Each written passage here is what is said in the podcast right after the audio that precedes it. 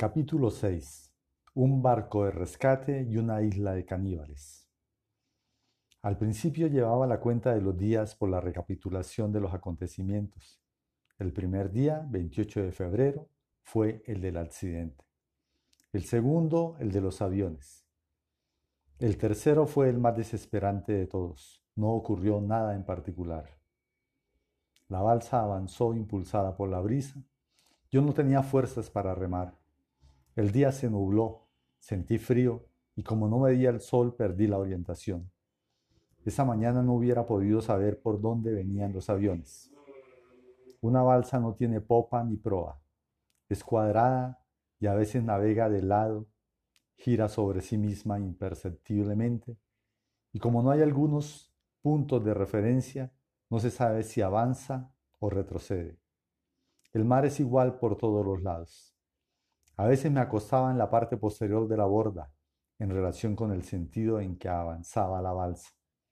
Me cubría el rostro con la camisa. Cuando me incorporaba, la balsa había avanzado hacia donde yo me encontraba acostado. Entonces yo no sabía si la balsa había cambiado de dirección, ni si había girado sobre sí misma. Algo semejante me ocurrió con el tiempo después del tercer día. Al mediodía decidí hacer dos cosas. Primero, clavé un remo en uno de los extremos de la balsa para saber si avanzaba siempre en un mismo sentido. Segundo, hice con las llaves en la borda una raya para cada día que pasaba y marqué la fecha.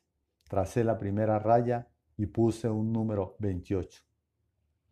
Tracé la segunda raya y puse otro número, 29. Al tercer día Junto a la tercera raya puse el número 30. Fue otra confusión. Yo creí que estábamos en el día 30 y en realidad era el 2 de marzo. Solo lo advertí al cuarto día, cuando dudé si el mes que acababa de concluir tenía 30 o 31 días. Solo entonces recordé que era febrero, y aunque ahora parezca una tontería, aquel error me confundió el sentido del tiempo. Al cuarto día ya no estaba muy seguro de mis cuentas en relación con los días que llevaba de estar en la balsa. ¿Eran tres? ¿Eran cuatro? ¿Eran cinco? De acuerdo con las rayas, fuera febrero o marzo, llevaba tres días. Pero no estaba muy seguro, por lo mismo que no estaba seguro de si la balsa avanzaba o retrocedía. Preferí dejar las cosas como estaban para evitar nuevas confusiones y perdí definitivamente las esperanzas de que me rescataran. Aún no había comido ni bebido. Ya no quería pensar, me costaba trabajo organizar las ideas. La piel, abrazada por el sol, me ardía terriblemente, llena de ampollas. En la base naval el instructor nos había advertido que debía procurarse a toda costa no exponer los pulmones a los rayos del sol. Esa era una de mis preocupaciones. Me había quitado la camisa siempre mojada, y me la había amarrado a la cintura, pues me molestaba su contacto con la piel. Como llevaba cuatro días de sed y ya era materialmente imposible respirar, y sentía un dolor profundo en la garganta, en el pecho y debajo de las clavículas, al cuarto día tomé un poco de agua salada. Esa agua no calma la sed, pero refresca. Había demorado tanto tiempo en tomarla porque sabía que la segunda vez debía tomar menos cantidad y solo cuando hubieran transcurrido muchas horas. Todos los días, con asombrosa puntualidad, los tiburones llegaban a las cinco. Había entonces un festín en torno a la balsa. Peces enormes saltaban fuera del agua y pocos momentos después resurgían destrozados. Los tiburones enloquecidos se precipitaban sordamente contra la superficie sanguinolenta. Todavía no habían tratado de romper la balsa, pero se sentían atraídos por ella porque era de color blanco. Todo el mundo sabe que los tiburones atacan de preferencia los objetos blancos. El tiburón es miope, de manera que solo puede ver las cosas blancas o brillantes. Esa era otra recomendación del instructor. Hay que esconder las cosas brillantes para no llamar la atención de los tiburones. Yo no llevaba cosas brillantes. Hasta el cuadrante de mi reloj es oscuro. pero me habría sentido tranquilo si hubiera tenido cosas blancas para arrojar al agua lejos de la balsa, en caso de que los tiburones hubieran tratado de saltar por la borda. Por si acaso, desde el cuarto día estuve siempre con el remo listo para defenderme después de las cinco de la tarde. Barco a la vista. Durante la noche cruzaba un remo en la balsa y trataba de dormir. No sé si eso ocurriría solamente cuando estaba dormido o también cuando estaba despierto, pero todas las noches veía a Jaime Manjarres. Conversábamos breves minutos sobre cualquier cosa y luego desaparecía. Ya me había acostumbrado a sus visitas. Cuando salía el sol me imaginaba que eran alucinaciones, pero de noche no me cabía la menor duda de que Jaime Manjarres estaba allí, en la borda, conversando conmigo. Él también trataba de dormir en la madrugada del quinto día. Cabeceaba en silencio, recostado en el otro remo. De pronto se puso a escrutar el mar. Me dijo, mira. Yo levanté la vista.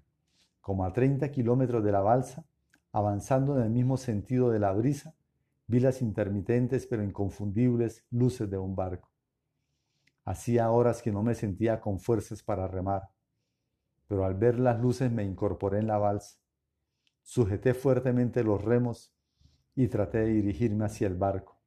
Lo veía avanzar lentamente y por un instante no solo vi las luces del mastil, sino la sombra del mismo, del mismo avanzando contra los primeros resplandores del amanecer. La brisa me ofrecía una fuerte resistencia, a pesar de que remé con desesperación, con una fuerza que no me pertenecía, después de más de cuatro días sin comer ni dormir, creo que no logré desviar la balsa ni un metro de la dirección que le imprimía la brisa. Las luces eran cada vez más lejanas. Empecé a sudar. Empecé a sentirme agotado. A los 20 minutos las luces habían desaparecido por completo. Las estrellas empezaron a apagarse y el cielo se tiñó de un gris intenso. Desolado en medio del mar, solté los remos, me puse de pie, azotado por el helado viento de la madrugada, y durante breves minutos estuve gritando como un loco. Cuando vi el sol de nuevo, estaba otra vez recostado en el remo. Me sentía completamente extenuado. Ahora no esperaba la salvación por ningún lado y sentía deseo de morir. Sin embargo, algo extraño me ocurría cuando sentía deseo de morir. Inmediatamente empezaba a pensar en un peligro. Ese pensamiento me infundía renovadas fuerzas para resistir. En la mañana de mi quinto día, estuve dispuesto a desviar la dirección de la balsa por cualquier medio. Se me ocurrió que si continuaba en dirección a la brisa, llegaría a una isla habitada por caníbales. En móvil, en una revista cuyo nombre he olvidado, leía el relato de un náufrago que fue devorado por los antropófagos. Pero no era en ese relato en lo que pensaba. Pensaba en El marinero renegado, un libro que leí en Bogotá hace dos años. Esa es la historia de un marinero que durante la guerra, después de que su barco chocó contra una mina, logró nadar hasta una isla cercana. Allí permanece 24 horas alimentándose de frutas silvestres hasta cuando lo descubren los caníbales. Lo echan en una olla de agua hirviendo y lo cuecen vivo. Comencé a pensar instantáneamente en esa isla. Ya no podía imaginarme la costa, sino como un territorio poblado de caníbales. Por primera vez durante mis cinco días de soledad en el mar, mi terror cambió de dirección. Ahora no tenía tanto miedo al mar como a la tierra. Al mediodía estuve recostado en la borda, aletargado por el sol, el hambre y la sed. No pensaba en nada. No tenía sentido del tiempo ni de la dirección. Traté de ponerme en pie para probar las fuerzas y tuve la sensación de que no podía con mi cuerpo. Este es el momento, pensé. Y en realidad me pareció que ese era el momento más temible de todos los que nos había explicado el instructor. El momento de amarrarse a la balsa. Hay un instante en que ya no se siente la sed ni el hambre. Un momento en que no se sienten ni los implacables mordiscos del sol en la piel ampollada. No se piensa. No se tiene ninguna noción de los sentimientos. Pero aún no se pierden las esperanzas. Todavía queda el recurso final de soltar los cabos del enjarretado y amarrarse a la balsa. Durante la guerra muchos cadáveres fueron encontrados así, descompuestos y picoteados por las aves, pero fuertemente amarrados a la balsa. Pensé que todavía tenía fuerzas para esperar hasta la noche sin necesidad de amarrarme. Me rodé hasta el fondo de la balsa, estiré las piernas y permanecí sumergido hasta el cuello varias horas. Al contacto del sol, la herida de la rodilla empezó a dolerme. Fue como si hubieran despertado y como si ese dolor me hubiera dado una nueva noción de la vida. Poco a poco, al contacto del agua fresca, fui recobrando las fuerzas. Entonces sentía una fuerte torcedura en el estómago y el vientre se me movió, agitado por un rumor largo y profundo. Traté de soportarlo, pero me fue imposible. Con mucha dificultad me incorporé, me desabroché el cinturón, me desajusté los pantalones y sentí un grande alivio con la descarga del vientre. Era la primera vez en cinco días. Y por primera vez en cinco días, los peces desesperados golpearon contra la borda, tratando de romper los sólidos cabos de la malla. Siete gaviotas. La visión de los peces, brillantes y cercanos, me revolvía el hambre. Por primera vez sentí una verdadera desesperación. Por lo menos ahora tenía una carnada. Olvidé la extenuación, agarré un remo y me preparé a agotar los últimos vestigios de mis fuerzas con un golpe certero en la cabeza de uno de los peces que saltaban contra la borda en una furiosa rebatiña. No sé cuántas veces descargué el remo. Sentía que en cada golpe acertaba, pero esperaba inútilmente localizar la presa. Allí había un terrible festín de peces que se devoraban entre sí y un tiburón panza arriba sacando un suculento partido en el agua revuelta. La presencia del tiburón me hizo desistir de mi propósito. Decepcionado, solté el remo y me acosté en la borda. A los pocos minutos sentí una terrible alegría. Siete gaviotas volaban sobre la balsa. Para un hambriento marino solitario en el mar, la presencia de las gaviotas es un mensaje de esperanza. De ordinario, una bandada de gaviotas acompaña a los barcos, pero solo hasta el segundo día de navegación. Siete gaviotas sobre la balsa significaban la proximidad de la tierra. Si hubiera tenido fuerzas, me habría puesto a remar, pero estaba extenuado.